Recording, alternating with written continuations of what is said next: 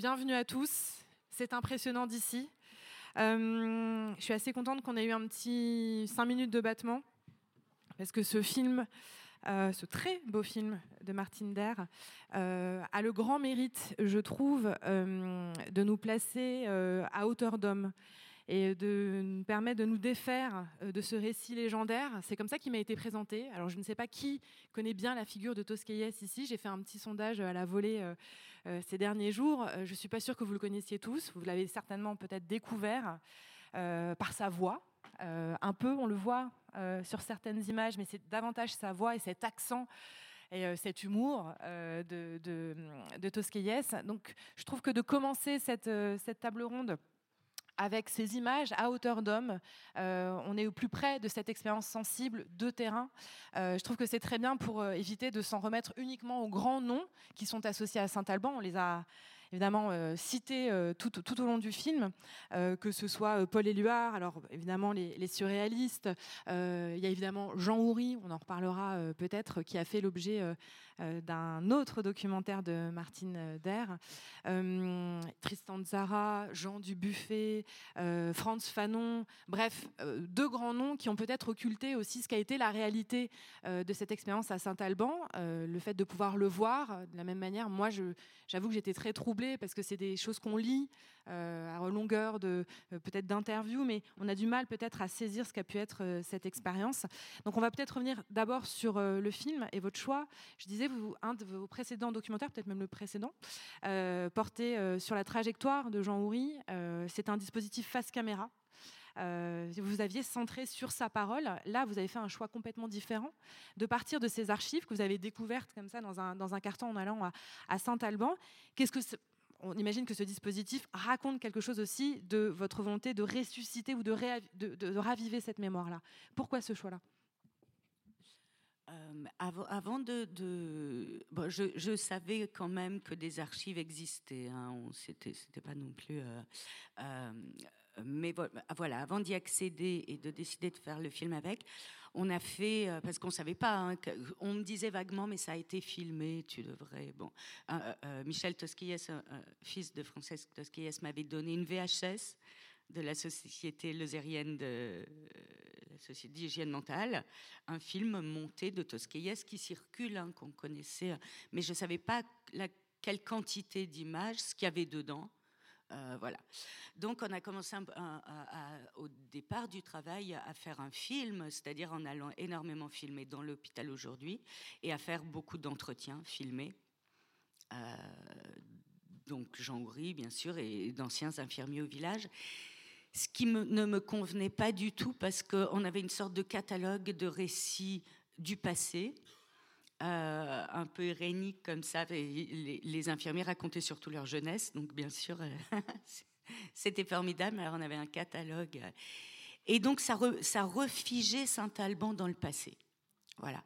La découverte des archives et la décision de construire le film qu'avec les matériaux d'archives, euh, c'était une manière de rentrer de plein pied dans les images, parce que le cinéma, ce n'est que du présent, filmer, ce n'est que du présent. Et donc, euh, rentrer dans ces archives-là, c'était rentrer dans le présent de ce temps-là. Euh, et ne pas montrer les visages, c'était aussi euh, les, entendre les voix et, entendre de quelle texture était composé le quotidien et le collectif de ce quotidien, c'est-à-dire des accents. Et, euh, des accents, c'est-à-dire un territoire et, euh, et, des manières, des langues, des manières de parler extrêmement différentes entre le lyrisme de Lucien Bonafé euh, et l'émotion des infirmiers, euh, voilà.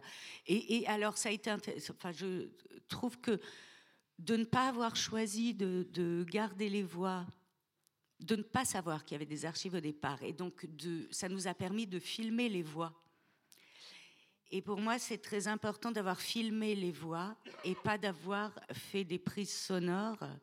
D'abord parce qu'on a, a filmé des couples, des fois, chez eux d'infirmiers. Donc, on restitue, en les entendant, aussi le quotidien du moment de la prise de son, les distances, viens, viens t'asseoir, viens là, euh, la relation, on les appelait les bonnes, non, on les appelait gardiens, non, on les appelait les bonnes, non, on les appelait gardiens.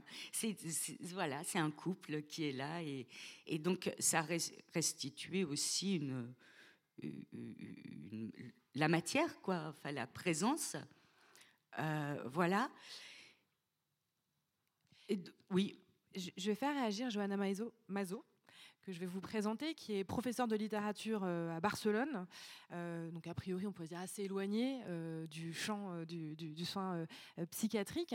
Pour autant, j'ai l'impression que ce film-là, il vient répondre aussi à une exigence, ou en tout cas à, votre démarche, puisque maintenant, ça fait quelques années que vous vous intéressez à la figure de Tosquelles, avec cette idée aussi de se dire que ça vient combler un manque dans la mémoire catalane, ça on y reviendra, euh, parce que vous, allez reconnecter la Lozère euh, à la Catalogne.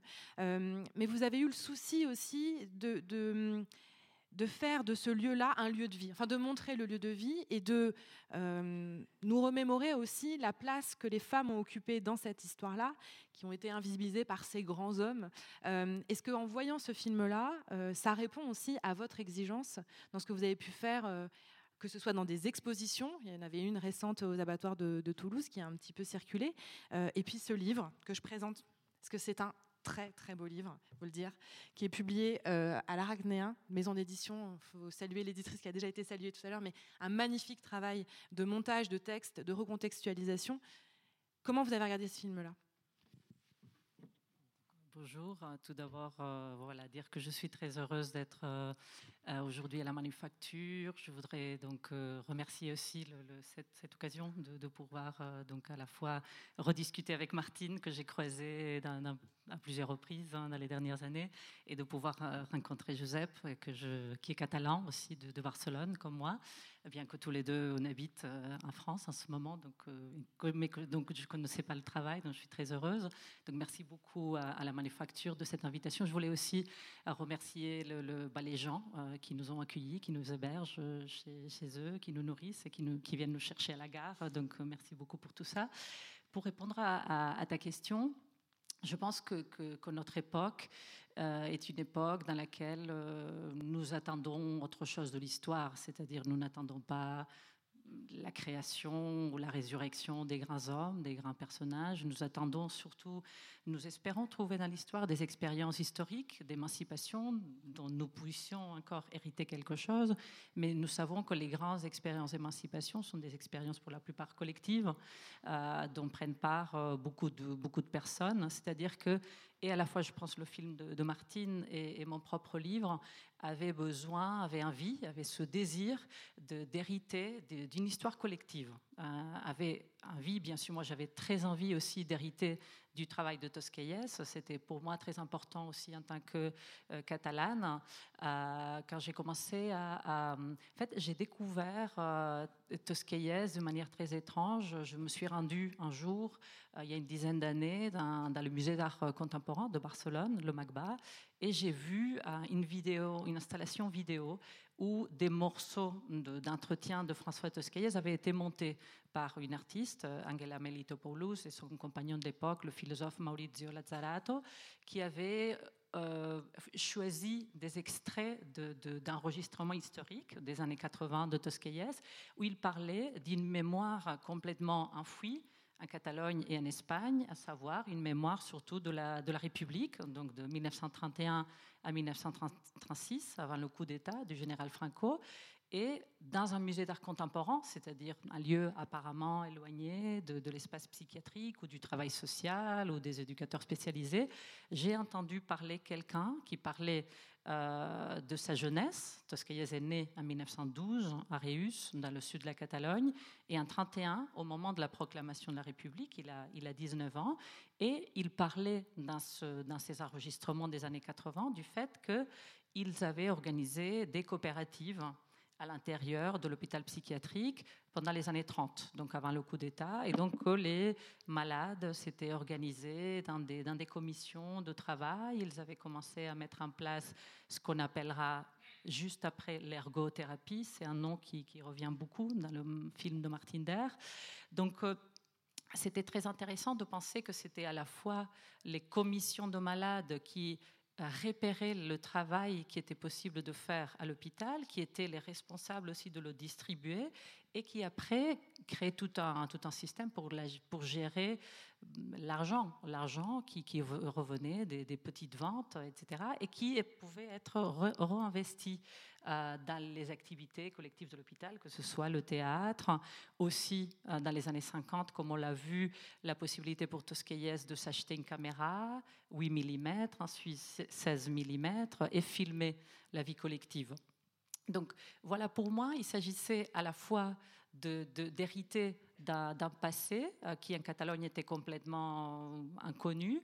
Euh, l'histoire de Tosquelles euh, était complètement, hein, jusqu'il y a quelques années, complètement inconnu en Catalogne, tout simplement parce que, bien sûr, le franquisme, donc, les 40 ans de franquisme, Franco meurt en 75, n'ont pas transmis, bien sûr, l'histoire de cette psychiatrie républicaine des années 30. Il faut savoir que la République, c'était un moment où, euh, pour la première fois en Europe, en 31, il y a le suffrage féminin, il y a une loi de l'avortement, où il y a un réseau euh, de renouveau du, système psychiatrique dans le territoire, c'est conçu aujourd'hui comme un ancêtre de la psychiatrie de secteur. C'est-à-dire que, bien sûr, le franquisme n'a pas eu intérêt, aucun intérêt à, transmettre cette histoire. Mais ce que j'ai découvert dans, dans, ma recherche, c'est que la République elle-même n'avait pas, dans les années 30, produit le récit de cette histoire d'émancipation, si vous voulez, psychiatrique et politique. Donc, l'histoire ne s'était pas encore faite en Catalogne autour de Tosquelles et euh, jusqu'il y a cinq ans, il n'y avait aucun livre en catalan ou en espagnol qu'on pouvait lire euh, de Tosquelles. C'était comme tant d'autres euh, exilés, quelqu'un qui était parti et qui n'était pas revenu. Le propre des exilés, c'était bon, voilà, c'était l'oubli. Donc je voulais à la fois hériter d'une histoire républicaine, préfasciste, et aussi je voulais, comme, comme je le disais au début, la faire exister collectivement. Donc, euh, dans mon livre, j'ai essayé, dans la mesure du possible, de faire exister la voix des femmes, on pourra peut-être en parler après, euh, des, femmes psychiatres comme Agnès Masson ou Germaine Balvet, qu'on a entendu là dans les enregistrements, mais aussi des, malades eux-mêmes et des religieuses. On sait aujourd'hui que les, religieuses de Saint-Alban, qui ont été aussi formées dans la psychanalyse par Tosquelles, ont écrit des textes. On fait de la poésie, on écrit des textes, mais on ne sait pas encore lesquels. Donc je serais très heureuse dans les années à venir de, savoir voilà, quelle était leur propre production littéraire ou, essayistique à l'époque, sous l'occupation surtout. Joseph Raffanelli Yora, j'ai bien prononcé euh, un mot peut-être avant de venir à vos activités propres. Quand on s'est eu au téléphone, je, vais quand même dévoiler le off, on m'avait dit Oh, oh, tout ce qui est, c'est un mythe, ça va. Donc vous, vous aviez parfaitement hérité euh, et eu connaissance de, l'œuvre de Tosquelles. Elle est encombrante pour vous. Comment vous regardez ça à la fois comme catalan et comme euh, psychothérapeute? Peut-être en préambule tout de même, bon, évidemment, les remerciements je dois cet accueil magnifique, n'est-ce pas? Et en effet, à tous les euh, bénévoles, tous les gens qui nous accompagnent, qui nous ramènent dans des maisons la nuit, euh, dans des sortes de labyrinthes, alors qu'on est à, euh, trois minutes, mais j'ai jamais retrouvé les chemins, donc heureusement qu'il y avait quelqu'un qui emmené. Bon, enfin voilà, la nuit, c'est ces surprises-là, c'est chouette. Ah, se perdre un peu. Bien, euh, juste un peu en préambule, il y a deux, aspects. Un, premier, c'est que, euh, Johanna, tu l'as bien souligné, on peut regarder l'aventure de Tusquella, cet homme exceptionnel, d'un point de vue généalogique, c'est-à-dire que, bon, de quoi il héritait lui-même, de quoi il héritait lui-même dans cette aventure. Euh, qui est lié, euh, comme, est lié à l'aventure anarchiste, hein, à l'aventure anarchiste, même si lui faisait partie du POUM, le Parti ouvrier unifié marxiste, qui était une sorte d'hybride trotsko-anarchiste, qui avait été désavoué par Trotsky, qui disait non mais vous êtes des rigolos, vous euh. Donc déjà la généalogie de Tosquelles, moi ce qui m'importe de souligner là-dedans et qui était un peu la substance remarquable d'expérience à Saint-Alban, donc Saint-Alban c'est les lieux dans lesquels elle est arrivée quand il a fui avec 600, 500 000 ou 600, je ne sais pas trop, hein, exilés euh, qui ont été parqués dans des camps, euh, dans des camps de concentration dans le sud de la France, etc. Euh, il est hérité lui-même de quelque chose. Il m'importe de souligner un aspect. Il y a eu la guerre civile, mais ce qu'il faut savoir, c'est qu'il y a eu une révolution qui particulièrement en Catalogne, a été d'une puissance inouïe. On pourrait dire que c'est la première révolution anarchiste qu'il y a eu lieu en Europe, si on accepte les moments euh, avec euh, Magno et le mouvement magnoviste euh, en Ukraine, hein, pendant la période trouble de la guerre civile, dans laquelle ils étaient confrontés aussi bien aux bolcheviques qu'aux Russes blancs. Bon. Et en Catalogne, il y a un aspect qui m'a un peu, en revenant un peu sur euh, cette histoire-là, qui est la mienne, qui est celle de ma famille, euh, de ma famille. Ah oui, j'avais dire qu'on allait parler en catalan. Elle me dit que parlions en catalan, non? Non, non parlions en catalan? Non. Euh, tout le monde comprend les catalans, non? Non, non. Bien. Bon, alors, bon, cette histoire qui est la mienne aussi. cette histoire qui est la mienne, donc bon, voilà, elle est faite de la présence, la surprésence de l'anarchisme, qui n'était pas qu'en Catalogne, en Andalousie aussi, etc., Et il faut voir un, aspect important, à mon sens, je suis pas historiographe de, l'anarchisme, c'est qu'il y avait, même à l'intérieur de la CNT, de la faille, etc., il y avait une tendance plutôt qui est allée euh, plutôt vers une sorte de bolchevisation, avec la question de collectivisation, des moyens de production, etc. Il y avait une, tendance dure, quoi. Il y a à un moment donné une participation il y a eu participation de certaines figures de l'anarchisme au gouvernement aussi bien catalan que espagnol, y compris, euh, y compris certains qui faisaient partie du premier moment de l'action directe avec Dorothy, etc. Hein. Bien, et il y avait une tendance moins organisée qu'on pourrait appeler communaliste, qu'on pourrait appeler communaliste dans les quartiers de Barcelone, de forme communale, d'entraide, des coopératives, des formes très informelles, des zones grises entre euh, des, logiques qui parfois étaient considérées quasiment, euh, quasiment de l'ordre de la déviance, etc., des formes d'expropriation un peu sauvages. Bon, il y avait une tendance donc assez organisée qui, s'est un peu cristallisée avec l'alliance qu'il y a eu à la fin avec les Fonds populaires. Hein s'est cristallisé dans une quasiment partisane. Et puis une forme. Et je pense que tout ce peut-être je me trompe, Johanna, toi tu as fait un travail généalogique absolument remarquable, que je n'ai pas fait. Peut-être je me trompe, mais je pense que tout hérite euh, particulièrement de cette logique communale. Et que ce qui s'est passé à Saint-Alban, c'était comment faire exister cette trame communale en introduisant des hétérogénéités à l'espace asilaire. C'est-à-dire, en effet, il s'est mis à bosser avec des paysans, il s'est mis à bosser, il les a introduits à l'hôpital, et vice-versa, les patients allaient dans les maisons des paysans pour bosser s'ils le voulaient ou pas. Il a introduit euh, cette, euh, euh, encore cette, figure essentielle. Il y, a, un moment hein, dans les films que tu montres qui je trouve magnifique, une sorte de procession religieuse. On ne sait pas si c'est un carnaval ou si c'est une procession religieuse. Une sorte de mélange. Bon, tout ça, ça, ça m'importe beaucoup. Donc, il y a d'un côté cette sorte de travail un peu généalogique, de quoi hérite Tusquelles lui-même. Et puis après, il y a la projection historique de euh, l'expérience de Tusquelles qui s'enracine dans cette lignée de la psychothérapie institutionnelle française. Sur laquelle on reviendra peut-être après. Sur laquelle on reviendra. rebondir, Johanna, euh, justement sur cette expérience euh, pendant les années 30, sur ce qu'il a pu mener comme action, parce qu'il est jeune psychiatre au moment de la guerre civile, et de fait, la, forme coopérative, euh, il va la dupliquer. en tout cas, on va le retrouver après à Saint-Alban. Euh, quelle généalogie ou quel lien vous faites entre ce qu'il a connu pendant la guerre civile espagnole, qui semble être assez déterminant D'ailleurs, la guerre même, cette expérience-là, il en fait un élément déterminant dans sa manière d'agir après, en disant de manière très provocante, plus tard dans les années 70-80, qu'au fond, il faudrait une guerre toutes les deux, trois générations, table rase, et on voit un peu ce que les gens ont dans le bide, quoi. C'est-à-dire qu'il faut s'exposer. Euh, quel lien vous faites entre la guerre civile espagnole et ce qu'il fait après à, Saint-Alban?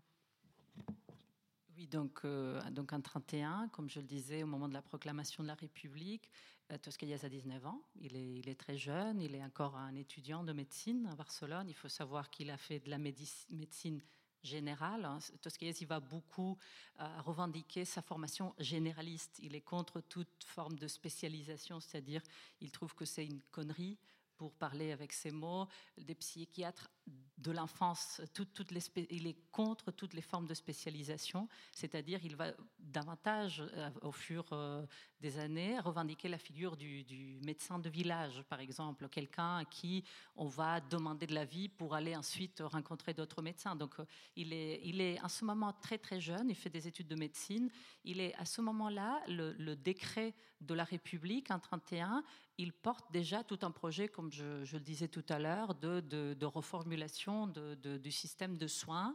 Euh, en Catalogne, par exemple, les malades des hôpitaux psychiatriques, ils ont une plus grande liberté pour aller travailler euh, à l'extérieur, dans la mesure du possible. Il y a des systèmes euh, qui permettent aux malades de passer du temps à l'intérieur de l'hôpital, du temps chez eux.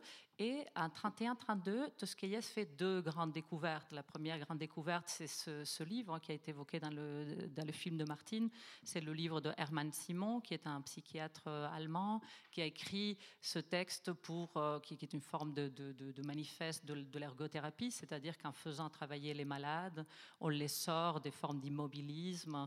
Euh, bah, il y, a aussi tout un travail du corps. C'est ce que Tosquelles va plutôt euh, rapprocher du travail de la psychomotricité, par exemple, surtout dans les années 50, quand il va travailler à Marvejol, au Clauduni, quand il va travailler avec les enfants et adolescents autistes, hein, par exemple.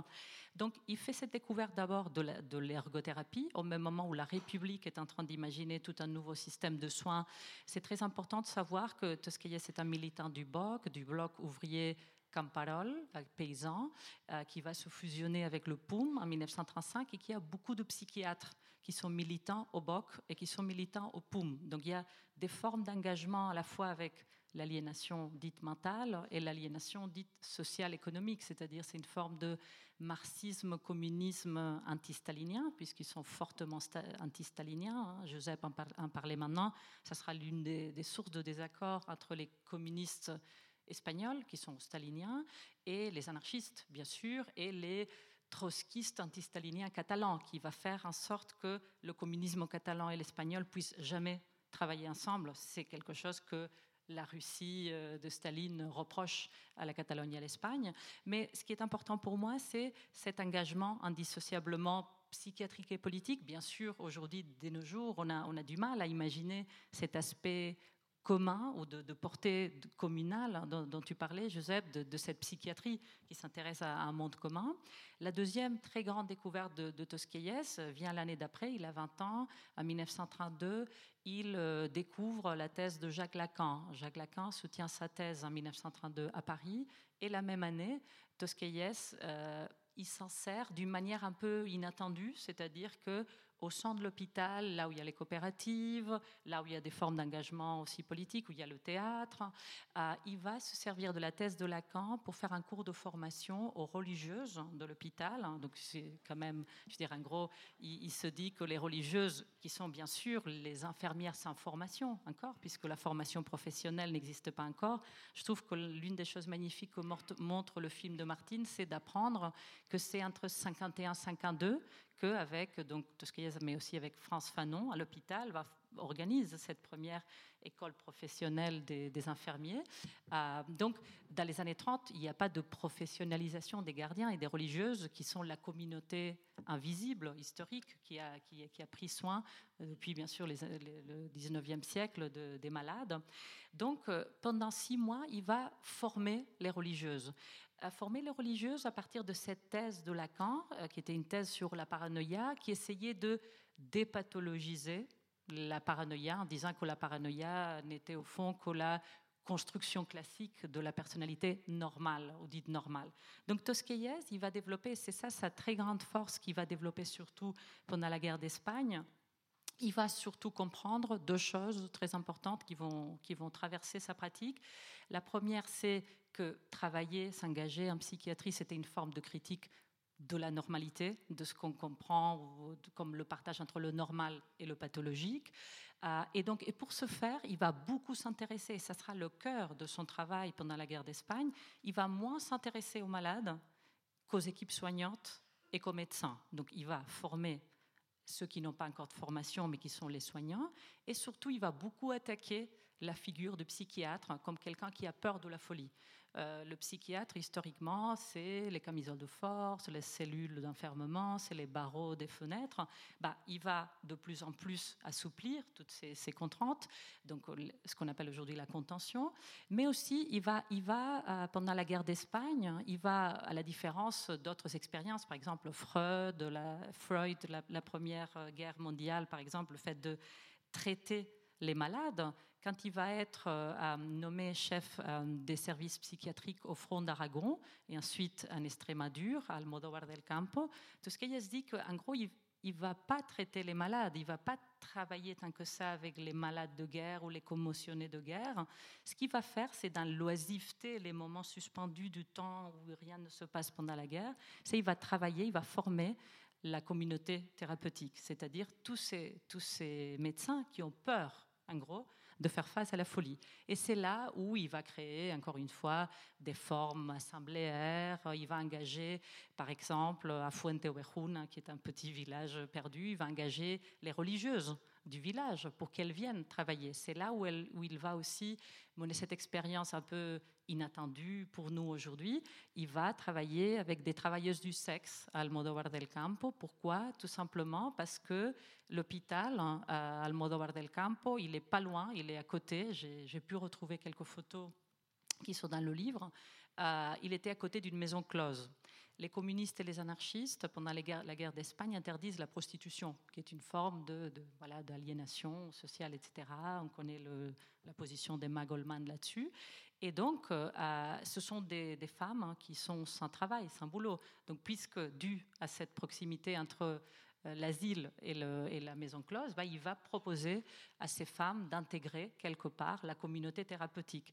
Toscaïès va développer donc ce travail non seulement pour défaire le normal et le pathologique, non seulement pour critiquer la folie des psychiatres de la peur de la maladie, mais il va, il va voilà, produire cette implication avec les gens qui sont, comme à Saint-Alban, avec les, villageois, donc bah, les travailleuses du sexe euh, à Almodóvar del Campo, et par exemple les réfugiés espagnols, une fois où il va euh, arriver euh, au camp de cette fond, où il va habiter pendant trois ans. Donc il va aussi engager la discussion et il va être aidé par des guitaristes, des musiciens, etc. Donc il y a toujours le travail de fond, c'est justement cette défaite du normal et du pathologique pour créer un peu ce que, pour aller dans le sens de ce que disait Joseph, de ce, commun, cette trame commune, quoi. Et, justement, il pensait que les gens qui n'avaient pas encore reçu de formation psychiatrique, c'est-à-dire euh, les villageois, les prostituées, etc., n'avaient pas encore développé la peur de la folie ou la phobie de la folie. Lui, sa grande bataille, c'est défaire cette phobie de la folie. Joseph rappelait qu'on rattache Tosquelles à un courant qui est la psychothérapie institutionnelle. C'est un mot qui a été posé après cette expérience-là. Euh, c'est plutôt Jean Houry qui euh, peut-être euh, a été davantage mis en avant dans, ce, dans, dans cette histoire-là. Il a donné son séminaire à Sainte-Anne, etc. Moi, l'impression que ça m'a donné, et je, parle vraiment en n'y connaissant rien du tout, mais c'est peut-être soutenu par les propos de Lucien Bonafé, je ne sais pas si c'est dans le bon sens que je le dis, mais il le présente comme quelqu'un de spéculatif et de pragmatique. C'est marrant parce que je livre une anecdote. Donna Haraway rencontre Johanna Mazo juste avant cette rencontre en disant J'adore Toscaïès. Et au fond, euh, moi, quand j'ai lu ces propos de Lucien Bonafé et à le lire, je me suis dit, il y a un truc quand même. Enfin, en tout cas, on a parlé beaucoup de pragmatisme pendant ces derniers jours.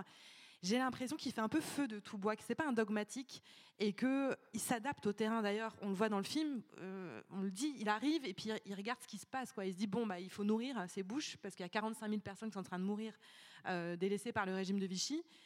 Et lui, il se dit, bon, bah, il faut que je nourrisse ses bouches et je vais aller voir les paysans et je vais faire un truc avec les paysans. Est-ce que je vais me tourner du côté de Joseph. Euh, je sais que tu es très critique à l'égard de la psychothérapie institutionnelle. Enfin, tu t'en revendiques pas. Est-ce que ce truc-là, c'est-à-dire ce pragmatisme, euh, c'est quelque chose qui te parle et qui peut encore parler aujourd'hui? Parce qu'on va pas être dans la déploration. On a l'impression que c'est une espèce d'expérience comme ça, un îlot, euh, une île déserte. Pour le transposer aujourd'hui, ou en tout cas pour en tirer des enseignements, est-ce que ça, ce truc-là, ce pragmatisme-là, ça te parle Et j'ajoute une autre chose, c'est qu'un mot essentiel aussi dans la, bouche de Tosquelles, c'est la liberté. Il veut faire de l'institution une école de la liberté.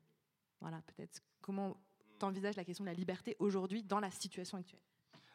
Euh, Là encore, un, tout petit préambule. Euh, Bon, c'est peut-être un peu scandaleux ce que je vais dire, mais moi je pense que ce cas, j'ai lu Lacan vite fait. Bon, euh, euh, je ne sais pas comment il a fait pour, euh, pour, pour faire de la psychanalyse et parler de l'objet petit a avec les nonnes et avec les désirs du désir de l'autre, les manques à être, etc. Bon, je suis un peu dubitatif. Je pense que bon, c'était, c'était pas un théoricien. Tout ce qu'il y a, c'était pas un théoricien. Moi, quand j'ai lu des entretiens, il passe vite. Il passe vite. Il est drôle. Il est drôle, comme beaucoup de Catalans euh, qui savent que l'histoire est tragique. il est marrant, quoi. Euh, bon, bah, passons, passons, mais bon. Euh, ce que je voudrais un peu. bon, si je me projette dans la question des héritages, il y a un paradoxe chez Touskei, je trouve, un paradoxe intéressant.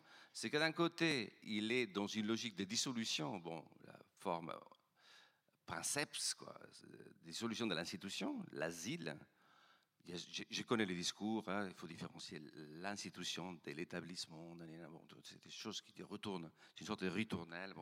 Mais bon, il y, a une, il y a une logique de dissolution de frontières dans l'institution, parce que je ne vois pas d'institution sans des frontières qui font qu'il est possible d'instituer des sujets qui ont retour instituer l'institution.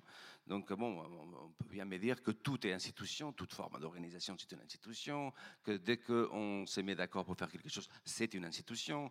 Donc, bon, voilà, les nazis, ils avaient des institutions, les, les, les, communalistes, ils avaient des tout, tout est institution.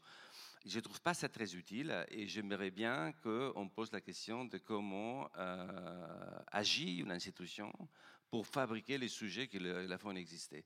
Et c'est là où je trouve qu'on euh, rentre un peu dans une lignée qui me semble compliquée. L'expérience à la borde, elle est passionnante, elle aussi. Il y a l'énoncé qui a été repris, je ne sais pas qu'il avait eu pour la première fois. C'était pas tout ce qu'il y a d'ailleurs dans nos maisons. Et pour soigner les patients, il faut soigner l'institution. Enfin, c'est encore une autre ritournelle et c'est intéressant. Bon, moi, je voudrais juste situer les choses aujourd'hui dans cette question d'héritage. Quoi est-ce qu'il faut sauver les institutions? Aujourd'hui, et on en a parlé dans les différentes rencontres, euh, même euh, euh, dans les films sur la reprise de la bataille, bataille de Chili, hein, la bataille, oui, enfin, de Guzman, on en a reparlé hier encore avec l'échange entre Isabelle et Laurent. ces moments-là de dissolution, allez, un mot qui n'est pas, qui est pas, qui est pas très pas très bonne presse, quoi, des moments destituants, moments destituants. À Barcelone, à un moment donné, il y a eu un puissant moment de destituant, destituant des formes d'institutions politiques. Quoi. Euh, il y a eu les partis de l'ordre républicain, et il y a eu cette sorte de, de, de, de foisonnement, de dissolution des logiques institutionnelles républicaines aussi.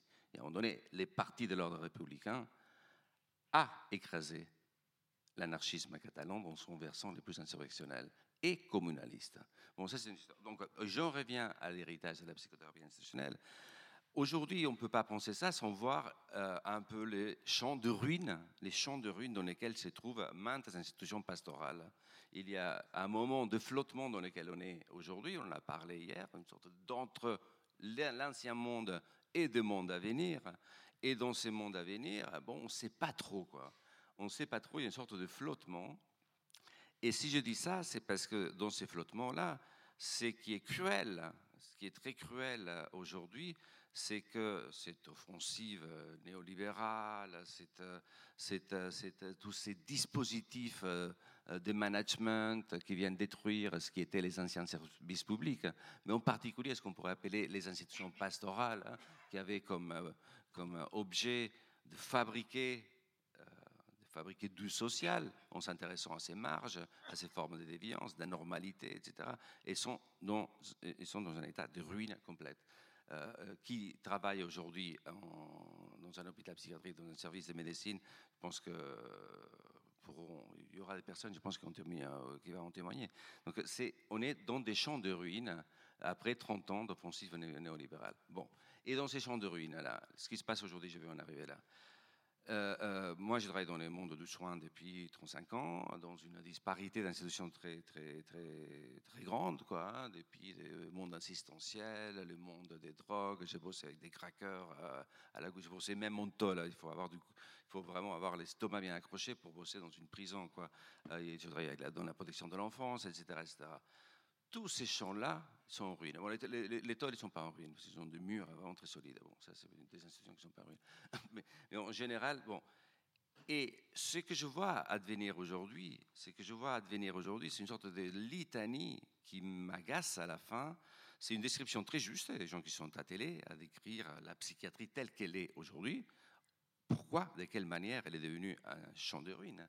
Avec des dispositifs de management, avec tous ces tableaux Excel qu'il faut remplir toute la journée, toutes sortes de, de, comptabilité des gestes, des soins, enfin, toute cette machine-là qui dévitalise euh, les espaces de relations possibles avec les patients, etc.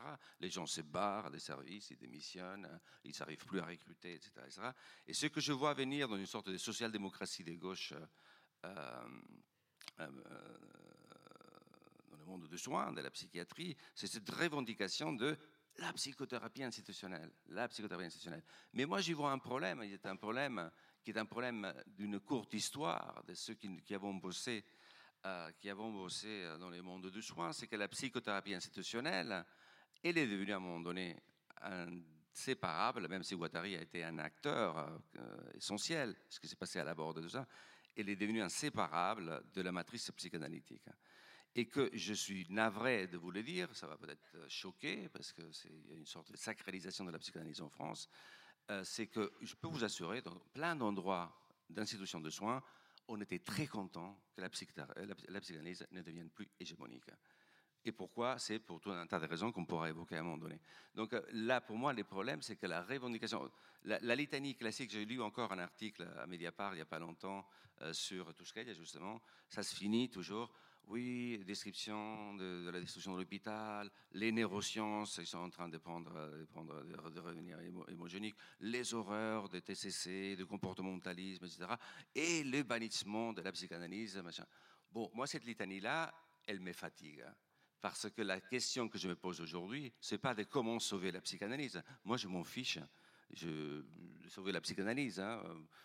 Il y a des gens qui vont dans des églises évangélistes, il y a des gens qui font plein de choses dans lesquelles, euh, voilà, et puis ils vont ensemble.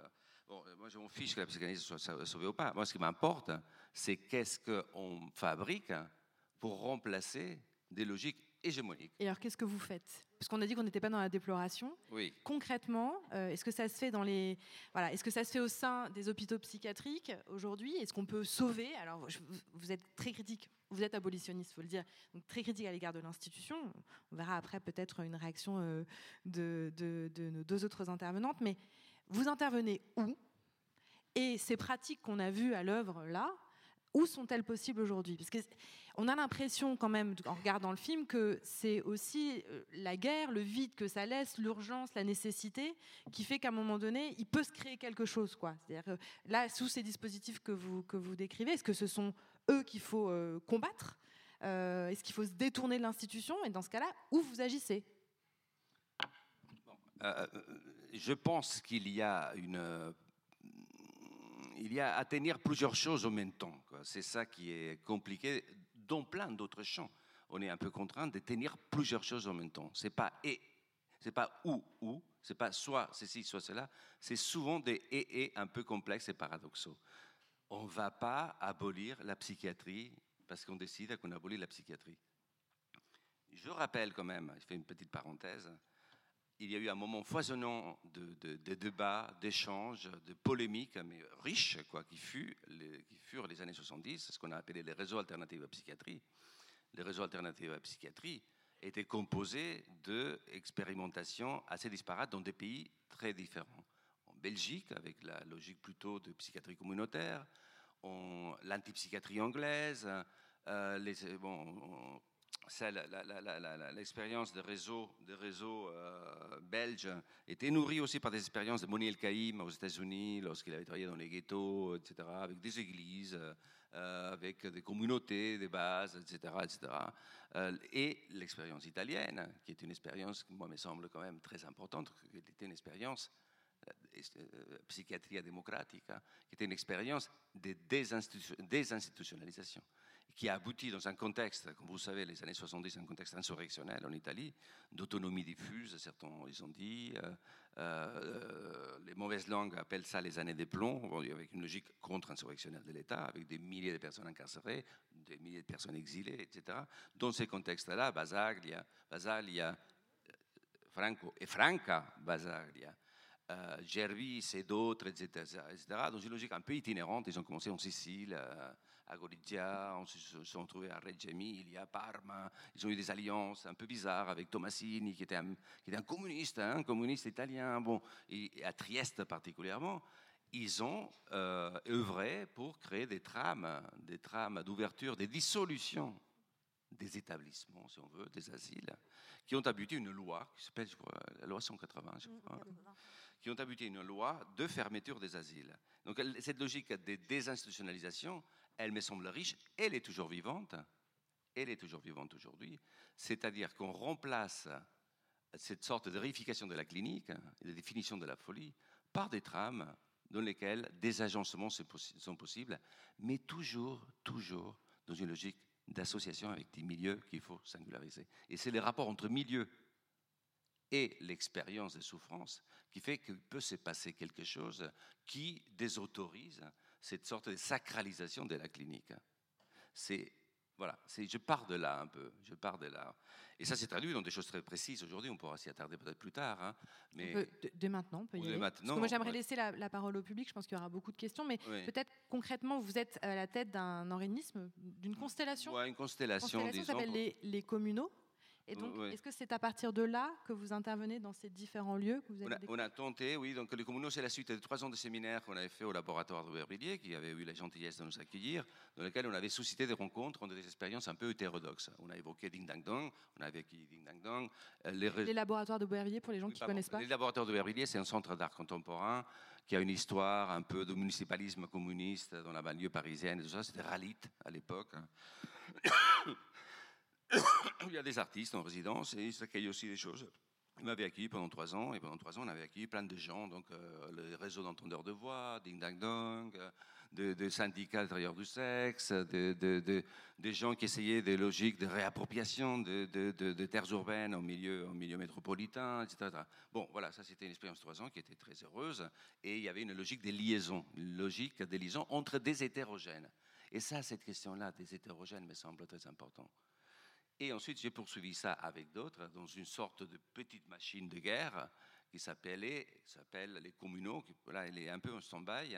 Pareil, on a tenté de susciter des rencontres entre des hétérogènes qui portaient aussi bien essentiellement autour de l'action du soin, autour de l'action des hospitalités à l'égard des migrants, parce que c'est au cœur aujourd'hui du libéral fascisme, du libéral fascisme qu'incarne Macron, euh, autour de la question de réappropriation des milieux de vie, euh, dans des milieux d'une grande adversité. C'était surtout dans la Saint-Denis. Et si on devait filmer ces expériences-là, mettre des images, ça ressemblerait à quoi?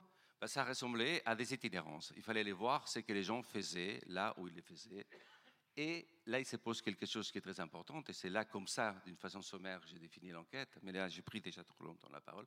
Mais Là, il s'est défini quelque chose d'important pour moi, c'est une certaine conception de l'enquête, c'est-à-dire il faut aller voir de quelle manière les gens font exister une expérience et faire retour. Et pour faire retour, donc il faut avoir un endroit pour faire retour. Il y a toujours un ici qui n'existe qu'en pensant des ailleurs possibles. Et c'est ici ailleurs avec des retours dans lesquels, du coup, on s'est dit, il y a un problème de traduction aussi, comment on fait exister quelque chose qui existe là, et on le fait exister ici avec des gens qui font d'autres choses dans d'autres là-bas, et là, du coup, il y a des agencements possibles et on fait exister des choses possibles. Et en termes de psychiatrie, je pourrais vous donner d'autres exemples, des choses qui se passent à la frontière des institutions, parfois dans les institutions, ou parfois complètement en dehors des institutions, mais ça demanderait des récits un peu longs. Bon, je ne sais pas si oui, peut-être je vais faire réagir toutes les deux, parce que Martine vous avez travaillé sur Jean Houry. J'imagine que ce film-là, vous l'avez montré dans différents festivals, qu'il y a eu des réactions des gens. Vous, votre euh, regard sur la situation actuelle, évidemment, vous finissez le film là-dessus, même s'il s'appelle euh, les, jours, les heures. Heureuses. Les heures et pas les jours. Peut-être ça dit quelque chose la temporalité, mais euh, comment le film il est accueilli et quelle réaction que vous avez par rapport à cette expérience-là? Qu'est-ce qu'on vous dit de la situation actuelle? Est-ce qu'on croit encore à ce genre de dispositif sur la psychothérapie institutionnelle? Est-ce que c'est encore vivant? Par exemple, Saint-Alban, bon, vous décrivez une situation, euh, c'est pas un, un, champ de ruines, mais ça a l'air assez désespérant. De ce que vous avez pu voir en sillonnant comme ça le territoire, qu'est-ce qu'on vous dit? Euh, bah oui, il y a une grande déploration. Après, les gens disent mais aujourd'hui c'est pas possible. Enfin, les entraves au travail, de toute façon, elles sont partout. Euh, voilà, donc elles sont constatées euh, partout. Après, c'est pas une recette, c'est un mouvement. Alors, je ne sais pas. c'est cette idée qu'il est pragmatique et spéculatif. Pardon? Sur l'idée que Tosquet c'était spéculatif et pragmatique. Est-ce que c'est aussi l'impression que vous avez eue euh, en travaillant sur ce sujet-là, qu'au fond, il y a pas de, comme vous dites, il n'y a pas de recette, euh, que, que, cette expérience-là, est-ce qu'elle est duplicable ou pas? Comment vous l'avez perçue ça? Duplicable, non, parce que, mais, mais par contre, c'est des outils, de toute façon, et ça, c'est une chose euh, très concrète, c'est des outils qu'on peut reprendre, ça nourrit, tout simplement, ça nourrit, et après, euh, euh, qu'est-ce qu'on fait de ces outils-là qui ont quand même été théorisés Enfin, il me semble que la, question de l'accueil, hein, quand Ouri fait un an de séminaire sur l'accueil, l'ambiance, c'est pas rien, c'est-à-dire que qu'est-ce qu'il faut de toutes petites choses, mais permanentes. Pas trop, euh, surtout pas les figer, parce que ce, serait pire. C'est ça, c'est le précaire, quoi, permanent. Qu'est-ce que qu'est-ce qu'on met en place pour qu'éventuellement quelque chose puisse avoir lieu ou pas, mais que ça puisse éventuellement avoir lieu sans l'écraser pour soulager la souffrance.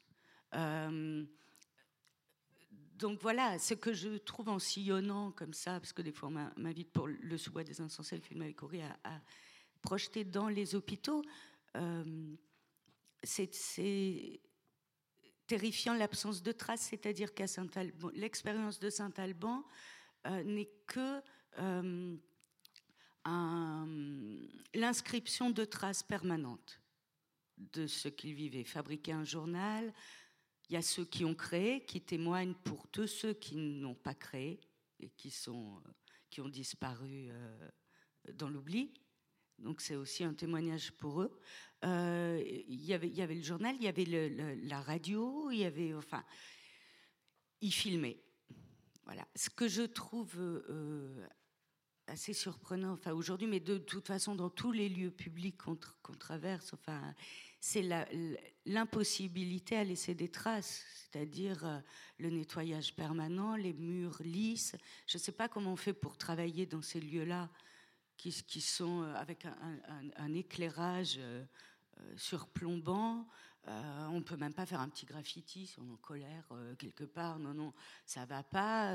même les portes, on peut même plus claquer une porte, quoi. Ça a fini. Non, mais c'est vrai, quoi. Et ça, je trouve qu'il y, a quelque chose là de, de, quels espaces on traverse nous tous les jours et de quel renoncement on, se, on est fait pour les accepter euh, à ce point-là. C'est plus ça le constat. Et, je pense que c'est pas une question d'opposer, de dire euh, psychothérapie institutionnelle. Euh, bien évidemment, c'est un moment historique qui favorise cette émergence-là. Mais mesurer la perte, il me semble que quand même, c'est aussi euh, un constat qu'on doit faire. Enfin, nous, en montant, on mesurait la perte tous les jours, euh, du fait aussi qu'il n'y ait plus de gestes. Là, il y a des gestes en permanence, ils fabriquent. Euh, il y a un artisanat. Les, malades étaient porteurs d'un de, de, savoir et de d'un artisanat. Enfin, les mains sont présentes. Aujourd'hui, à l'hôpital, on s'emmerde à son soudeleur quand même. Alors, comment ne pas être malade dans des lieux pareils? Enfin. Je vous propose d'ouvrir la discussion parce que peut-être il y a des professionnels de soins dans la salle et euh, la discussion avec euh, Joseph sera peut-être euh, plus nourrie. Je vois quelqu'un avec qui Joseph a discuté hier. Je vais juste vous demander de vous, bien vous présenter parce que ça aura son importance dans la discussion. Alors, Carmen Schroeder, donc je suis médecin psychiatre, pédopsychiatre à l'hôpital public vous m'avez demandé de me présenter complètement dans mes différentes fonctions. Donc, je suis aussi euh, responsable d'un service universitaire de psychiatrie de l'enfant et de l'adolescent qui a donc une activité sectorielle, hein, donc qui s'occupe d'un secteur de pédopsychiatrie, donc pédopsychiatrie de proximité, directement dans la suite de ce qu'ont créé Jean-Henri, Lucien Bonafé, voilà. Mais évidemment aussi des activités de recours et d'expertise comme dans chaque hôpital universitaire. Je suis aussi euh, donc euh, professeur de pédopsychiatrie, c'est-à-dire euh, j'enseigne dans toutes les années de la formation des médecins déjà, donc les six ans de médecine, dont avec Alexis, hein, qui est intervenu il y a deux jours dans, la, dans la première partie de leur enseignement.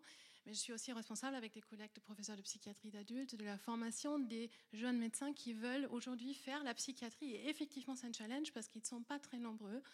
Euh, mais c'est quand même, en plus des six ans d'études de médecine, quatre ans, et depuis la nouvelle réforme, depuis novembre 2022, cinq ans de formation supplémentaire. Nous formons aussi, bien sûr, tout ce qui est service de soins paramédicaux, hein, donc euh, c'est-à-dire des infirmières. Et la bonne nouvelle, Martine, est quand même que depuis peu de temps, donc depuis deux ans maintenant, il y a à nouveau, ce qu'on a beaucoup regretté, il y a à nouveau les infirmières euh, spécialisées en psychiatrie par un nouveau dispositif qui s'appelle les infirmières de pratique avancée en psychiatrie, et ça c'est très important, je pense qu'on revient là-dessus. Euh, et je fais de la recherche au CNRS, donc je suis chercheuse en neurosciences, en neurosciences euh, en dialogue avec les sciences humaines et sociales. C'est pour ça que je suis là et c'est pour ça que j'étais avec Martine à l'USAS euh, juste avant de venir, parce que c'est très important pour moi. Et j'ai un volet aussi en recherche participative dont on a beaucoup parlé aujourd'hui. En sociologie, on a beaucoup à apprendre, bien sûr, des sociologues qui sont beaucoup plus avancés là-dedans que les neuroscientifiques. Donc, juste pour dire d'où je parle, peut-être par rapport à cette question euh, de, la psychiatrie. Alors, euh, l'expérience, le film est magnifique. Euh, Martine, merci beaucoup pour, pour d'avoir montré. C'est vrai qu'on enseigne beaucoup Saint-Alban. L'expérience de la psychiatrie institutionnelle aujourd'hui, c'est un élément très important. Alors, beaucoup de choses ont changé, mais on trouve encore tout de même, je dirais, des traces de ce que nous avons vu. Alors, ce qui a changé, c'est que effectivement le secteur, ça veut dire quoi? C'est une pédopsychiatrie de proximité.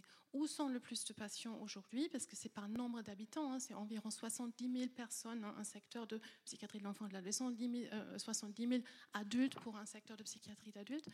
Donc, ils sont plus dans les grandes villes. Donc, on n'est pas à la campagne, proche des paysans, la majorité du temps. On est à proximité, donc souvent quand même dans les structures de ville, moins pittoresques comme cadre, qu'on peut les dire. Et ça a son importance, euh, ce qu'on peut, euh, qu'on peut voir là. Il y a aussi eu, et ça c'est un aspect positif que je tiens quand même à souligner, de, la modification au niveau des traitements possibles. Alors je parle vraiment des différents champs psychothérapiques, on ne va pas du tout entrer dans les guerres de querelle, qui sont à mon avis dépassées. Hein.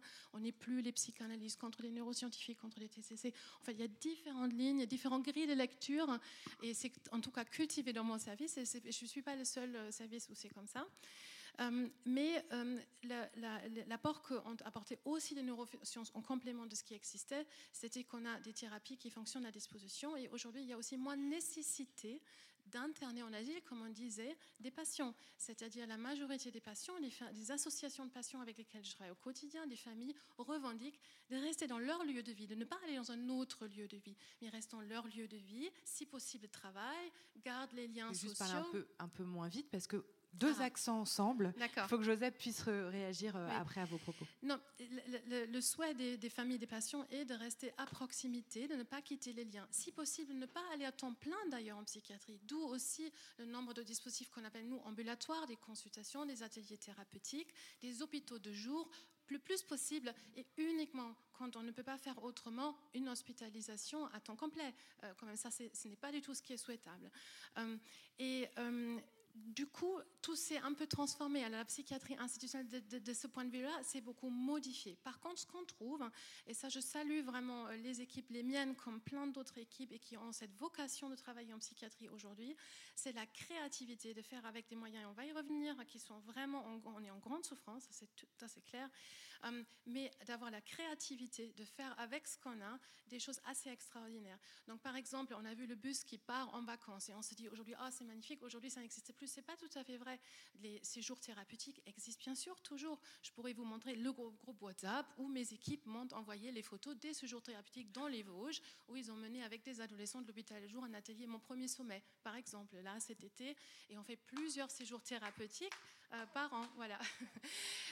L'art est très important. Donc nous avons bien sûr les psychomotriciens, des ergothérapeutes dans les services, mais on fait intervenir des artistes. On a des liens avec le Théâtre national de Strasbourg, le Théâtre jeune public, d'autres théâtres. On a des marionettistes, ménétistes qui interviennent, des art thérapeutes, l'écriture. On a des traces écrites. Si j'avais choisi d'aller intervenir, j'aurais amené des documents euh, qu'on fait en atelier écriture, par exemple, avec les ados. Non, mais je veux dire, ça existe aujourd'hui encore. Là, là où c'est très difficile, où il y a une grande souffrance pour les équipes, c'est euh, les moyens euh, qu'on n'a pas et qu'on doit tout le temps soigner, parce que pour soigner la psychiatrie, donc pour moi, mon service, le lien entre les, thérapeutes, euh, les équipes qui travaillent pour les meilleures conditions de travail possibles, ça c'est mon rôle pour défendre les moyens auprès des directions qui, là, on est dans des stratégies managériales, effectivement, et on ne peut pas faire de l'argent avec la santé mentale ou avec la psychiatrie, ça c'est clair, il faut qu'on sorte de cette logique. C'est toujours, non, l'éternel débat, c'est intéressant qu'on va rejouer, est-ce qu'on lutte de l'intérieur avec vos moyens, ou est-ce qu'on trouve euh, des échappatoires et des échappées? On va revenir quand même sur votre expérience des communaux. Euh, voilà, avec quelles sont les institutions, avec, c'est pas des institutions, si avec qui vous travaillez, euh, Joseph, et, qu'est-ce que vous voudriez défendre aujourd'hui comme dispositif pour euh, peut-être ouvrir des perspectives sur le, soin, le soin dans, les, dans les prochaines années? Voyons, maintenant, si on radicalise les choses et on se définit, par exemple, comme abolitionniste à la psychiatrie, bien sûr, c'est un scandale. C'est un scandale, mais simplement, c'est un scandale parce qu'il y a plein de gens qui travaillent dans ces espaces-là euh, qui euh, tente de faire vivre quelque chose dans une adversité absolument démentielle. Donc là, pour moi, la question, c'est euh, comment on trouve à partir, parce que le grand paradoxe, c'est que si vous voulez avoir accès aux formes de quotidianité, d'ordinarité, des formes de souffrance qui peuvent se traduire en termes nosographiques, si on veut, etc., bah, c'est dans les institutions. C'est dans les institutions que ce soit la psychiatrie, soit la protection de l'enfance, que ce soit les mondes médico-social, que ce soit les mondes essentiels, etc., etc. Donc le grand paradoxe, c'est que d'un côté, c'est les institutions, parce qu'elles sont faites pour ça, il y a un quadrillage institutionnel qui est en train de s'effondrer, mais il y a tout de même un quadrillage institutionnel qui permet d'avoir accès à cette quotidianité, à cette ordinarité de formes de souffrance, d'effondrement, etc., etc., Donc ça serait vraiment euh, euh, quasiment discourtois de dire non, il faut abolir la psychiatrie, et ce que vous faites, euh, on s'en fout. Quoi. Non, évidemment que non. Mais je pense que la logique aujourd'hui, c'est plutôt comment, à l'intérieur de ces institutions, on trouve les manières, vous en avez décrit, euh, vous en avez fait une panoplie, on trouve les manières de vraiment prendre au sérieux ce qui pourrait se passer ailleurs et partir de ces endroits-là pour aller réellement ailleurs. Voilà, donc il ne s'agit pas de ne pas partir des institutions, puisque de toute façon, on y est condamné. Tout simplement, moi, je suis appelé régulièrement, je suis psy, j'ai eu une pratique de psychothérapeute pendant quelques années. Euh, je suis régulièrement appelé par des gens qui me disent, milieu, moi je suis un peu lié au milieu politique un peu, un peu qu'on appelle autonome en France, etc. Régulièrement, je suis appelé parce qu'il y a un pote là qui fait une bouffée délirante. Bon, voilà, qu'est-ce qui se passe? Euh, Fabriquer des dispositifs de soins hors, complètement hors des institutions, aujourd'hui, on n'est pas prêt on n'est pas prêt, il n'y a pas les conditions pour pouvoir les faire. Donc comment ça se finit toujours cette histoire-là? Ça se finit la plupart du temps avec une hospitalisation contrainte. Et ça se finit parfois avec des gestes qui sont très difficiles à accepter, appeler parfois la police. Euh, euh, police, comme vous savez tous, est absolument détestable en France. Donc, euh, bien, ça, fait, quand même, fait, ça, fait, des grands paradoxes. Mais si nous ne faisons pas vivre des choses qui en permanence sont dans une logique de dissolution de la frontière de l'institution, bah, je ne vois pas trop ce qu'on fait. Et dans ce que vous dites, on en a échangé un peu hein, euh, dans les conversations qu'on a eues. Heureusement, dans, cet espace-là, il y a un, truc un peu communal qui permet qu'on puisse parler en dehors aussi de cette, de cette scène, n'est-ce pas? Et on a échangé sur. Il y a plein de pratiques aujourd'hui qui s'inventent. Open Dialogue qui vient des pays scandinaves, la clinique de la concertation euh, qui est expérimentée par les maires en, Belgique, les, conférences familiales dans les cadres de l'aide sociale en France. Qu'est-ce qu'ils ont toutes ces pratiques en commun? C'est vraiment de s'intéresser à des potentiels soignants, des environnements, des milieux, de, ressources, quoi, des gens proches, des gens qui sont à un moment donné dans des logiques, dans des expériences d'effondrement. Bien, tout ça, on est dans, des espaces, dans des zones grises, dans des, des zones frontières. Mais ça suppose vraiment de cultiver vraiment une culture de la coopération il y a une culture de l'entraide, il y a une culture de l'interdépendance, des interdépendances. Moi, c'est ça un peu la tâche avec les communaux, modestement, très modestement. Pendant des années, ça a été comment susciter des logiques d'interdépendance. Ce qui n'est pas gagné, hein, parce que lorsque vous travaillez euh, dans un service de la protection de l'enfance, ça a été mon cas, c'est le cas des gens que je connais, et que vous avez affaire au secteur, à la pédopsychiatrie, tout ça, que vous appelez, vous avez affaire, pas besoin, affaire, parce qu'une personne peut circuler entre plusieurs espaces institutionnels. Eh bien, il y a une sorte de hiérarchisation des institutions qui est absolument absurde et démentielle. C'est-à-dire, au nom de la clinique, ceux qui ne sont pas dans l'espace spécialisé de la clinique sont regardés un peu de haut par ceux qui se prennent des cliniciens et qui ont un peu le, monopole de ce que c'est la clinique, ce qui est un véritable désastre. Je peux vous raconter des centaines d'histoires comme ça euh, dans mon expérience de 35 ans de boulot dans une, dans une, pluralité d'institutions.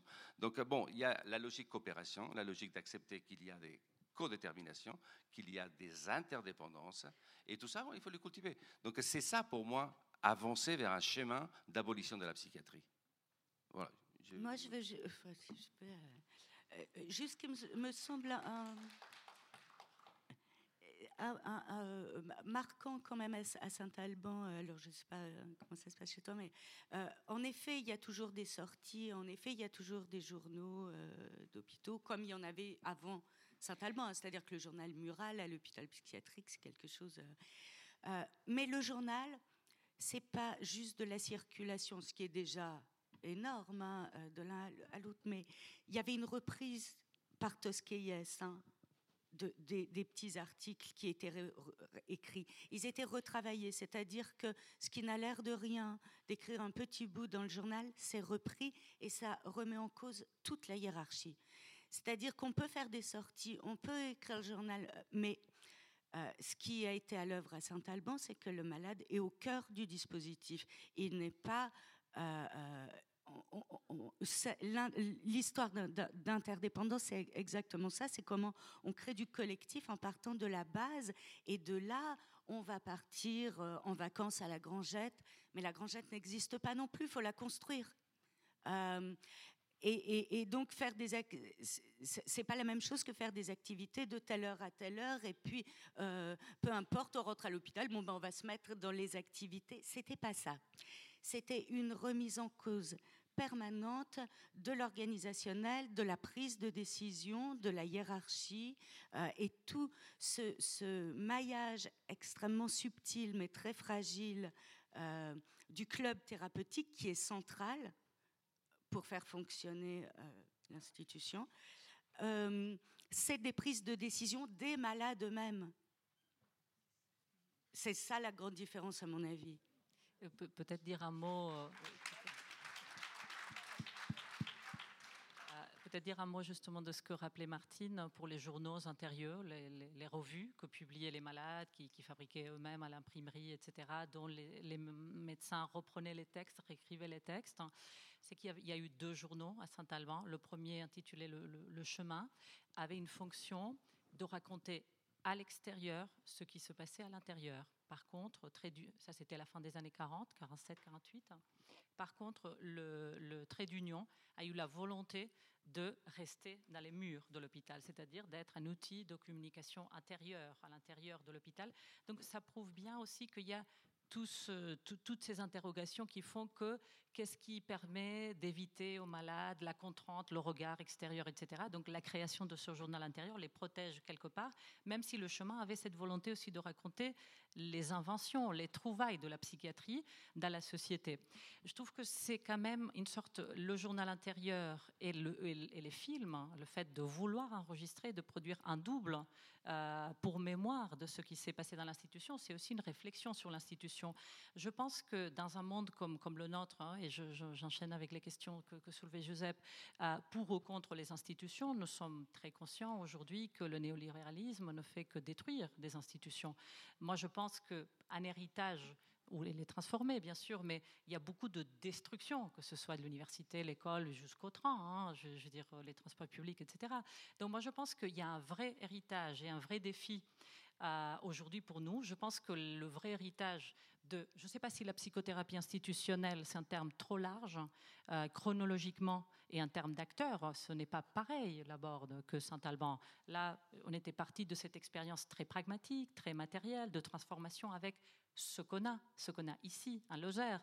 Il faut savoir aussi que Tosquelles toujours, a toujours été quelqu'un qui a revendiqué les espaces soit périphériques, soit éloignés des centres urbains, etc. C'est-à-dire il a voulu déserter des espaces où rien n'était possible. Quelque part en Catalogne, il n'était pas non plus à Barcelone, il était à Reus, qui était le sud de la Catalogne. Euh, dans la guerre d'Espagne, c'était dans des lieux vraiment paumés. Almodóvar del Campo, c'était un village avec 400, 400 habitants, etc. Donc c'est-à-dire qu'il y a aussi des espaces qui ne sont pas dans le centre qui permettent des choses. Je veux dire, c'est aussi une critique du centre, de, l'État, etc. Par rapport à la psychanalyse, Joseph parlait aussi de, bon, est-ce que la psychanalyse euh, l'a transformée, l'a tuée, l'abandonnée bon, Que faire aujourd'hui de cet héritage-là?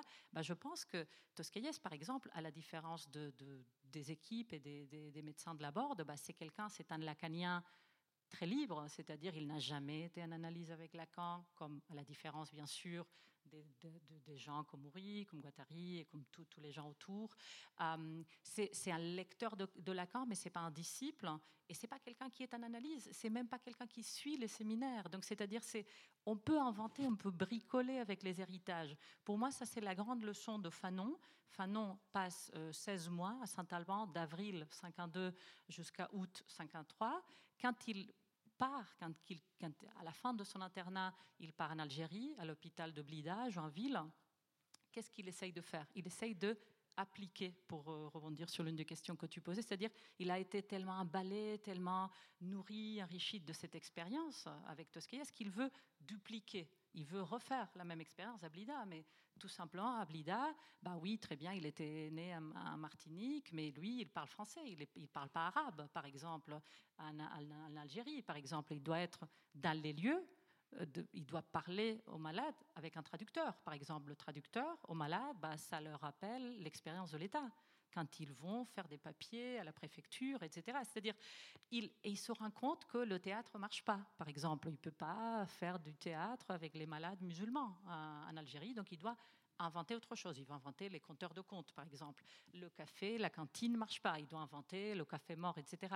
Donc pour moi, et c'est pourquoi j'ai inclus dans le livre un texte de Fanon qui raconte, c'est un texte qui a pour titre quelque chose comme les échecs, tout ce qu'il a voulu tenter et tout ce qu'il a échoué dans son application, parce que forcément, on ne peut pas, je veux dire, il faut traduire à la fois culturellement, politiquement, socialement, etc.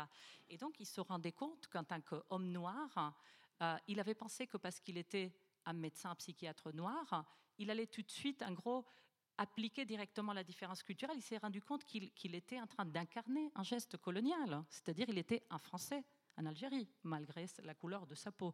Je pense que c'est un enseignement, c'est ce texte, parce qu'il parle aussi des détails, c'est-à-dire quel film euh, de Hollywood, par exemple, il, il a tenté de, passer, de projeter à l'hôpital à Avlida et ça n'a pas marché. C'est-à-dire, il était lui-même porteur de gestes qui continuaient la domination culturelle quelque part. Donc, je pense que des expériences des gens qui ont passé par Saint-Alban et qui se sont rendus compte de tout ce qu'il fallait transformer, ce sont des expériences qui sont pour nous utiles et précieuses aujourd'hui. Et peut-être une toute dernière chose, parce que tu parlais, Claire, tout à l'heure de des îles désertes, c'est un peu l'image que nous nous sommes donnée pour, euh, pour, la, rencontre d'aujourd'hui.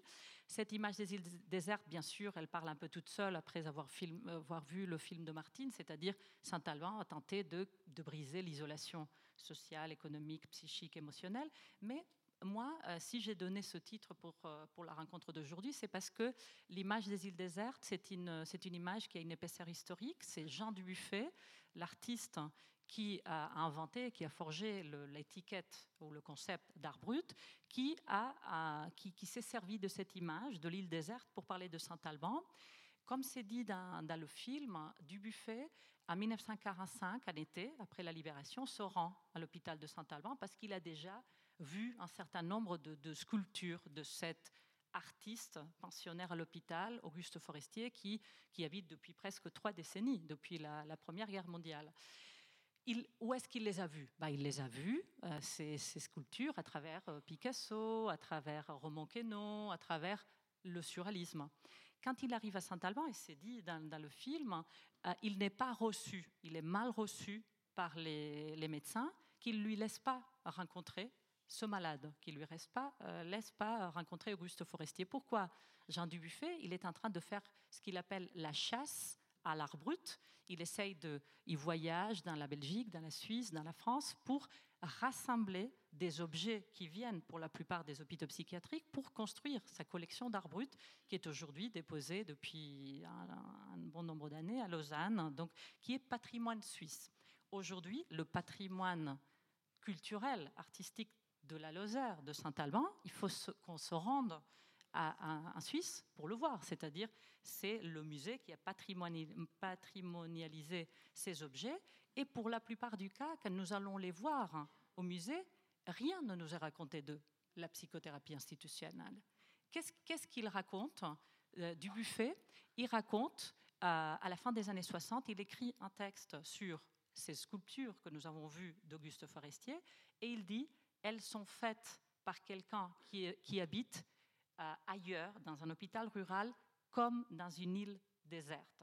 C'est-à-dire que dans le monde de la culture, c'est à la fin des années 60 qu'il écrit ça, c'est-à-dire à la fin des années 60, quelqu'un comme Jean Dubuffet est à la recherche de gestes anticulturels, marginaux, euh, antisociaux, etc., qui fait l'impasse, qui fait le silence euh, sur euh, ce que ça a été que cette expérience très concrète, très réelle, très historique de la psychothérapie institutionnelle à la fin des années 60, toutes les personnes qui ont connu les lieux de soins savent ce que ça a été Saint-Alban. Et par contre, Jean Dubuffet, c'est pour moi une image de, des mondes étanches encore de la culture, du monde de l'art et le monde bien historique, bien réel, des expériences collectives, etc. Souvent, le monde de la culture, et c'est encore le cas aujourd'hui si vous allez à Lausanne, si vous allez voir les récits de l'art brut, c'est l'éloge encore de la folie. Ce n'est pas la mémoire de bah, des personnes, des, médecins, des infirmiers, des villageois qui ont pris en charge la folie. Je pense que ce contresens historique et politique est très grand. Et notre époque, y compris parce que nous vivons dans une, une époque postcoloniale où nous nous posons la question de la restitution des objets coloniaux, est-ce qu'on peut se poser aussi la question de la restitution de ces objets? Est-ce que ces objets un jour peuvent aller dans les lieux? Est-ce qu'ils peuvent porter cette mémoire? Je pense que notre, notre époque aussi demande d'hériter d'expériences historiques, réelles, et non pas seulement des fantasmes euh, artistiques, de l'anticulture ou de la folie créative. Je pense que c'est très important pour nous et ça c'est aussi une manière d'engager la discussion sur que faire de cet héritage-là, pas uniquement dans le monde de la psychiatrie, et bien sûr c'est très important, mais plus largement dans, le monde de la culture qui est aussi le nôtre. Et c'est là aussi où nous produisons aussi un sens commun sur ce que ça a été cette expérience.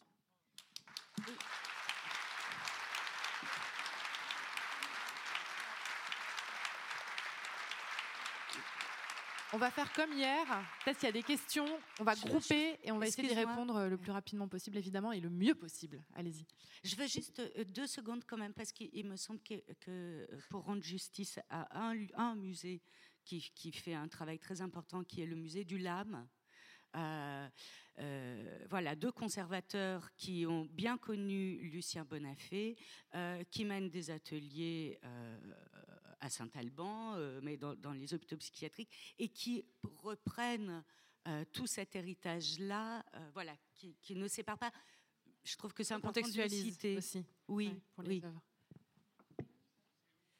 Bah, merci euh, beaucoup pour toutes euh, ces considérations. Moi, ma question, du coup, elle va être super brève.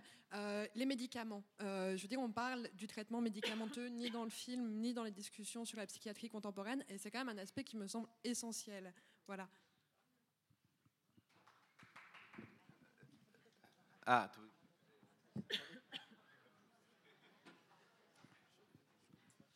Bonjour, j'aurais une question sur euh, des mouvements d'éducateurs qui, euh, qui partent des institutions pour devenir éducateurs libéraux. Donc ils partent avec euh, vraiment un regret, enfin un ras-le-bol des institutions, mais par contre ils vont rencontrer des patients sans étayage, sans institution, avec plein de bonnes intentions, mais on sait que l'enfer en est pavé, donc je voulais votre réaction.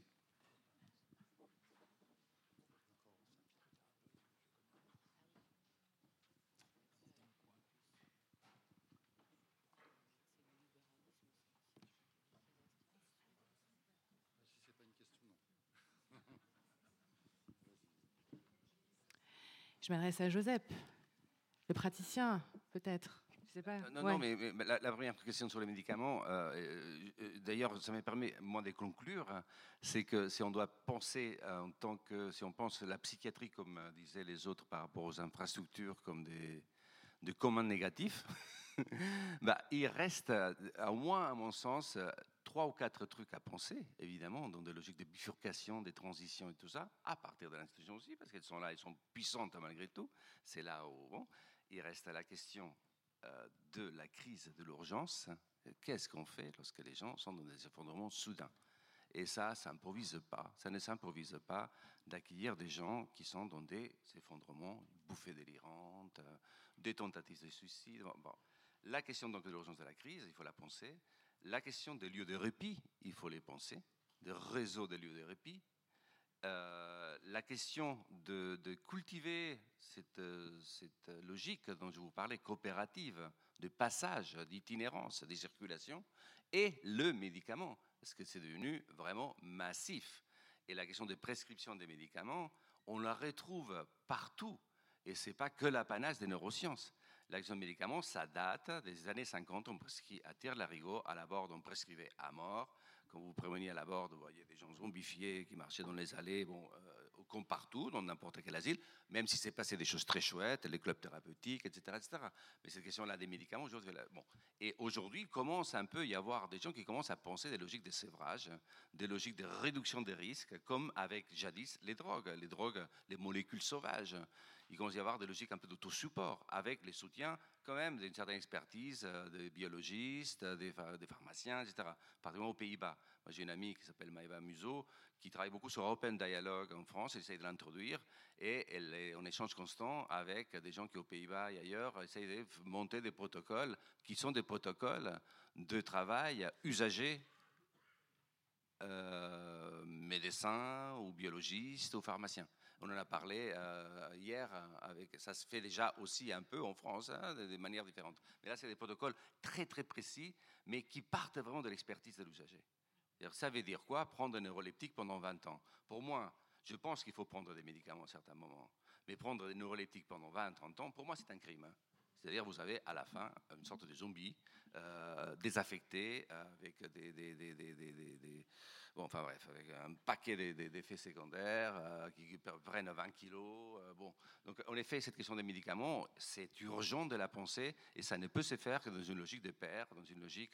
C'est pour ça la figure du père euh, qui commence à émerger. C'est ça les paradoxes aussi du monde libéral, c'est que Hélas, parfois, c'est dans cette logique libérale qu'émergent des figures un peu intéressantes. Je dis ça, je ne vais pas scandaliser personne, mais la figure père, les groupes d'entraide mutuelles, des choses comme ça, avec des financements de merde, hein, c'est vraiment, euh, des foutages des gueules, hein, mais c'est des, des trucs qui viennent un peu, et d'ailleurs, les professionnels de la psychiatrie, souvent, ils sont très hostiles, ils se disent, ah non, mais ça, ça participe encore à, la... c'est de l'antipsychiatrie. J'ai entendu ça, hein, c'est de l'antipsychiatrie. Bon, je suis un peu perplexe. Donc, en effet, c'est une très bonne question. Je n'ai pas la réponse, je ne suis pas biologiste. Mais ça, bon. La question là que vous évoquiez, je me permets peut-être, je ne sais pas, hein, sur la libéralisation de certains métiers, des gens qui vont à, intérim, hein, hein, qui ont des agences intérim, c'est un désastre. Mais moi, je n'appellerais pas une institution. Moi, j'appelle ça une nouvelle institution, qui est l'institution libérale. L'institution libérale qui laisse les gens en solo, complètement esselés, sans aucun étayage collectif, etc. etc. C'est un désastre. C'est une très mauvaise bifurcation. Je ne sais pas comment dire de plus. On les voit, hein, mais pourquoi les éducateurs se barrent des institutions? C'est ça la question qu'il faut se poser. Qu'est-ce qui se passe dans les institutions pour qu'ils soient écœurés et qu'ils se cassent et qu'ils aillent faire de l'intérim mais ça participe à un régime général aujourd'hui d'ubérisation, d'ubérisation du travail euh, prolétaire, quoi. hein.